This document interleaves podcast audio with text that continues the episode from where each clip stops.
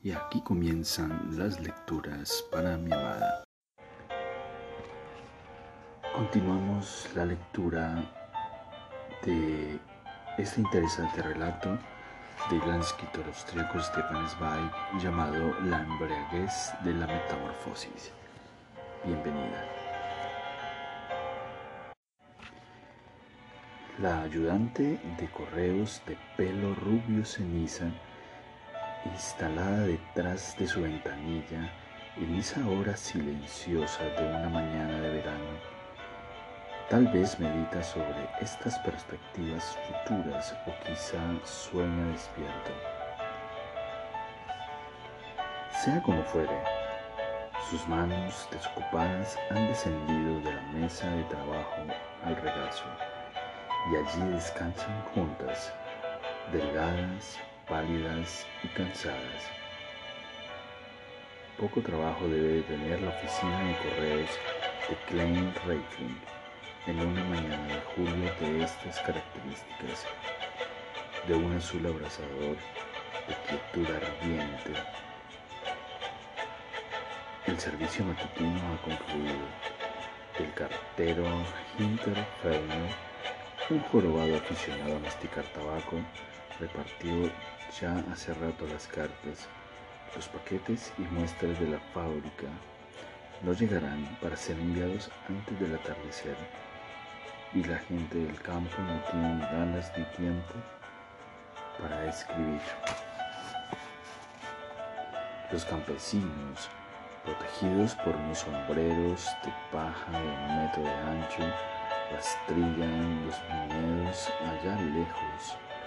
Los niños, de vacaciones, se recrean con los pies descalzos en el arroyo y el pavimento de piedras abombadas se encuentra vacío ante la puerta bajo el calor sofocante y broncíneo del cercano mediodía. A esta hora es bueno estar en casa y soñar a gusto. A la sombra artificial de, los, de las celosías bajadas, los papeles y formularios duermen en sus cajones y estantes mientras el metal de los aparatos lanza destellos perezosos y apagados en la dorada penumbra. El silencio yace tal un polvo grueso y áureo sobre los objetos. Y solo se oye entre las ventanas cerradas una música estival liliputiense, la de los violines agudos de los mosquitos y del violonchelo marrón de una de un abejorro. Lo único que se mueve sin cesar en ese espacio fresco es el reloj de pared con marco de madera colocado entre las ventanas.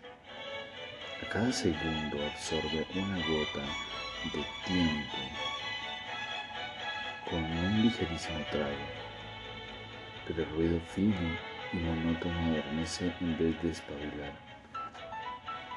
Así las cosas, la ayudante de correos permanece sentada en un estudio, en un estado de parálisis despierta y agradable, rodeada de, su pequeño mundo dormido. De hecho, quería saber, quería hacer un trabajo manual se nota por la aguja y las tijeras que tiene preparadas, pero el bordado ha caído arrugado al suelo. Y ella no tiene ni la fuerza ni la voluntad necesarias para levantarlo. Blanda y casi jadeante se reclina en la silla y con los ojos cerrados se deja llevar por la sensación rara y maravillosa del ocio justificado. De pronto, tac, se sobresalta, otra vez más fuerte, más metálico, más impaciente. Tac, tac, tac. El morse da martillazos rebeldes. El mecanismo del reloj de China Un telegrama raro huésped de Klein Reifling pretende ser recibido con el debido respeto. La ayudante de correos se sacude de encima esa sensación de pereza y modorra, se precipita al mostrador y conecta la tira de papel, pero no bien ha descifrado las primeras palabras. Fue que van apareciendo, se pone de mil colores. Pues por primera vez, desde que trabaja allí, se ve su propio nombre en una hoja telegráfica. Lee una, dos, tres veces. El telegrama ya escrito por el martilleo del aparato, sin entender el sentido. ¿Cómo? ¿Qué? ¿Quién le manda un telegrama donde Ponterchina? Christine Hoflener, Klein Reifling, Austria. Sinceramente bienvenido. Te esperamos cualquier momento, cualquier día. Solo anuncia llegada previa teléfono. Cordialmente, Claire Anton. Ella piensa, ¿quién será ese Anthony que la espera? ¿Se habrá permitido a algún colega una broma?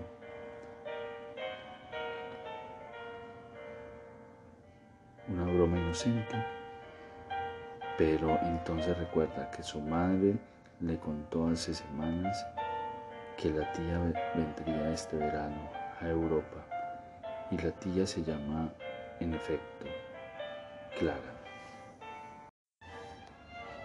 Y, y Anthony debe de ser el nombre de su marido, a quien la madre siempre llama Anthony. Sí, y ahora afina la memoria Hace unos días ella misma llevó a su madre una carta remitida en Cherburgo y la madre no quiso soltar prenda y no reveló ni una palabra de su contenido. Pero el telegrama estaba dirigido a ella. Debía ir ella a Pontresina a ver a la tía. Nunca se habló de tal posibilidad Mira una y otra vez la tira aún sin pegar el primer telegrama que ha recibido personalmente en la oficina de correos. Lee y relee. Desconcertada, curiosa, incrédula y confusa el extraño despacho. No, es imposible esperar hasta el mediodía debe inquirir enseguida el significado de todo ello de su madre. En un arranque coge la llave, cierra la oficina y se va corriendo a su casa. En la emoción olvida desconectar la palanca del telégrafo. Así pues, el martillo de latón, enfurecido por tanto desdén, sigue traqueteando en el espacio desocupado, golpeando una y otra vez la tira vacía.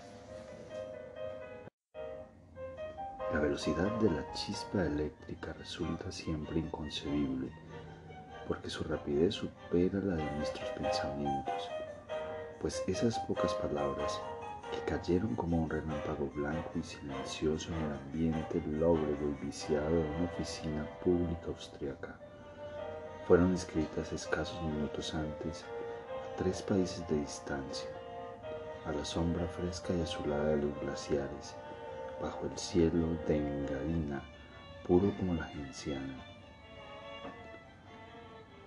Y la tinta aún no se había secado en el formulario de envío cuando su sentido y su llamada ya hacían impacto en un corazón sorprendido. Había ocurrido lo siguiente. Anthony Van Hollen, de nacionalidad holandesa, pero desde hacía muchos años residente en el sur de Estados Unidos, donde se dedicaba al comercio de algodón. Un hombre jovial, flemático y en el fondo sumamente insignificante, acababa de terminar su desayuno en la terraza. Toda luz y cristal del Hotel Palace. Ahora llegaba la combinación micótica del breakfast, el bulboso habano de color ocre oscuro, traído expresamente de la plantación en una lata hermética, con el fin de disfrutar de la primera chupada, la más sabrosa, con la comodidad propia de un fumador experto. El caballero, un tanto obeso, acomodó las piernas sobre un sillón de mimbre instalado enfrente. Desplegó la gigantesca vela cuadrada de papel del New York Herald y zarpó. En él, por el inconmensurable mar de letras, que son las cotizaciones y los comentarios bursátiles. Mientras su esposa Claire, otrora denominada simplemente Clara, se sentaba en diagonal frente a él a la mesa y desgajaba aburrida su pomelo matutino. Conocía por muchos años de experiencia la absoluta inutilidad de cualquier intento de romper mediante la conversación el muro de papel de cada mañana. Por eso dio la bienvenida al simpático paje de gorra parda y mejillas rojas como una manzana, que se dirigió a ella con el correo matutino. La bandeja traía una única carta sea como fuere, su contenido pareció interesarle sobremanera porque, sin dejarse influir por la experiencia acumulada, trató de interrumpir la lectura de su marido. Solo un momento, Anthony, pidió. El periódico no se inmutó. No quiero molestarte, Anthony, pero escúchame solo un segundo, que corre prisa. Mary, dijo pronunciando sin querer el nombre en inglés. Acaba de cancelar su visita. No puede venir, dice, por mucho que quiera. Anda mal, muy mal del corazón, y el médico opina que no aguantará los dos mil metros de altura. O sea, que es imposible. Pero si estamos de acuerdo, Dice, nos enviarán en su lugar a Christine. Ya sabes, la menor, la rubia, para que pase dos semanas con nosotros. Una vez, antes de la guerra, recibiste una foto de ella. Si bien trae un empleo en un post office, nunca se ha tomado unas verdaderas vacaciones. Por eso, si la solicita, se las concederán enseguida y entonces estaría encantada, después de tantos años, de ofrecer sus respetos a ti, querida Clara, y al escrutinio y al estimado Anthony, etcétera, etcétera. El periódico no se inmutó. Claire, impaciente, insistió. A ver, ¿qué te parece? La invitamos. Seguro que a la pobre cría no le haga daño beber unas cucharadas de aire fresco y al fin y al cabo es lo que toca. Una vez que estoy en Europa, debería conocer a la hija de mi hermana, que ya no mantenemos ni relación alguna. ¿Tienes algo en contra de que la haga venir? El periódico crujió un poco asomó, azul y redondo, un anillo de humo de lavano por encima del borde blanco, seguido de una voz indiferente y parsimoniosa. Not at all. We shall I. Con, esa, con esta lacónica respuesta concluía la conversación y empezaba un destino, una relación que que restablecía además después de varias décadas, porque a despecho del apellido de sonido casi aristocrático, cuyo van no era más que una simple proposición holandesa.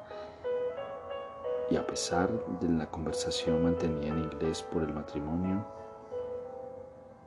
Claire Van Bolen era ni más ni menos que la hermana de Marie Hofleder y lógicamente la tía del ayudante de correos de Klein Reifling. El hecho de que abandonara Austria hacía más de un cuarto de siglo se debía a una historia oscura que ella ya apenas recordaba, pues la memoria gusta de complacernos y sobre la cual la hermana nunca informó con claridad a sus hijas. En su día, sin embargo, el asunto levantó una polvareda enorme y habría temido consecuencias aún mayores si unos hombres listos y hábiles no hubieran intervenido a tiempo para sustraer una buena presa de la curiosidad generada. En aquella época, Claire Van Bolen era sencillamente la señora Clara en un distinguido salón de moda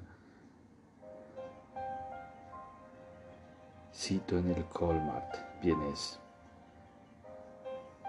Una, un simple maniquí, pero viva y perspicaz como era, causó una impresión devastadora.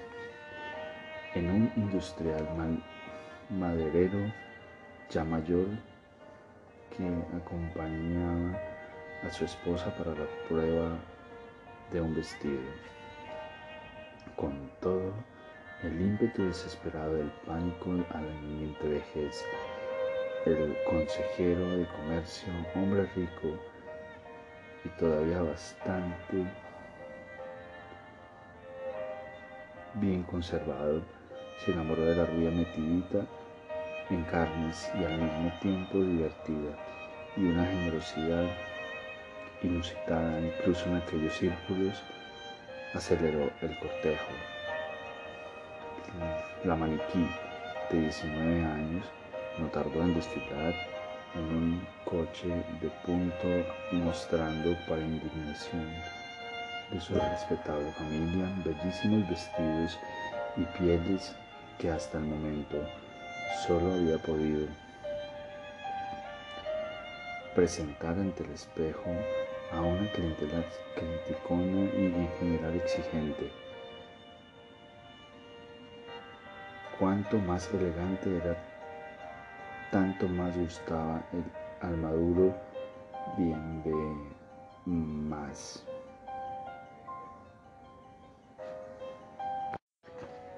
Y cuanto más gustaba el consejero de comercio, hecho un lío por su inesperada felicidad amorosa, tanto más derrochaba el hombre en venir y acicarar al amo joven. Al cabo de pocas semanas lo había amarreado hasta tal punto que un abogado empezó a preparar con sumo sigilo los documentos necesarios para el divorcio y ella estaba en camino de convertirse en una de las mujeres más ricas de Viena, cuando la esposa, advertida por unas cartas anónimas y rompió con su briosa estupidez. Enrabietada por su justificado encono, al verse desencabrestada de golpe como un caballo cojo, después de 30 años de matrimonio, carente de problemas, compró un revólver y asaltó a la desigual pareja durante un encuentro amoroso en una casa de cita recién estrenada. Sin preámbulos, enloquecida por la furia, deserrajó dos tiros a la perturbadora de la felicidad conyugal. Uno de ellos lo dio en el blanco y otro cerró en el brazo, otro acertó en el brazo. La lesión resultó ser breve, pero los típicos efectos secundarios fueron sumamente embarazosos. Vecinos que acuden, llamadas de socorro a través de los cristales rotos, puertas reventadas, desmayos y escenas, médicos, policía, instrucción del sumario y las amenazas, inevitable en apariencia de la vista de la causa, temida con igual intensidad por todos los afectados. Y aquí terminan las lecturas para mi amada. Espero este capítulo haya sido de tu agrado. Te amo, te amo con todo mi ser, todo mi corazón.